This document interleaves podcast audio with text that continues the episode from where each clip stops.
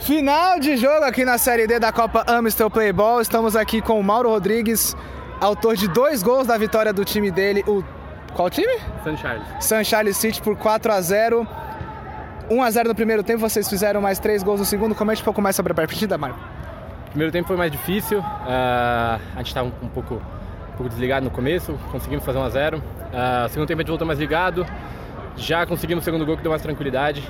Aí com o terceiro já praticamente ficou certo o placar. Ainda conseguimos dosar um pouco, a gente estava com pouco jogador, alguns não conseguiram vir. Bom que a gente conseguiu a vitória, mais três pontos. Muito bom. É, segunda vitória em dois jogos, né? Se não me engano. Hum.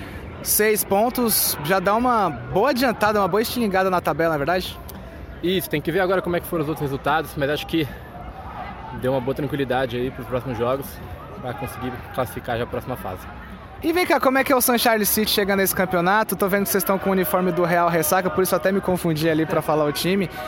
É, como é que é? Vocês são um time de amigo, um catadão? Como é que conta um pouco mais a história do time? A gente tem, a gente se conhece de São Carlos, por isso o nome do time também. Ah, é. bacana. É, e uh, muitos dos que estavam lá, fizeram faculdade com a gente lá, vieram para cá para São Paulo, a gente acabou juntando e decidimos jogar o campeonato.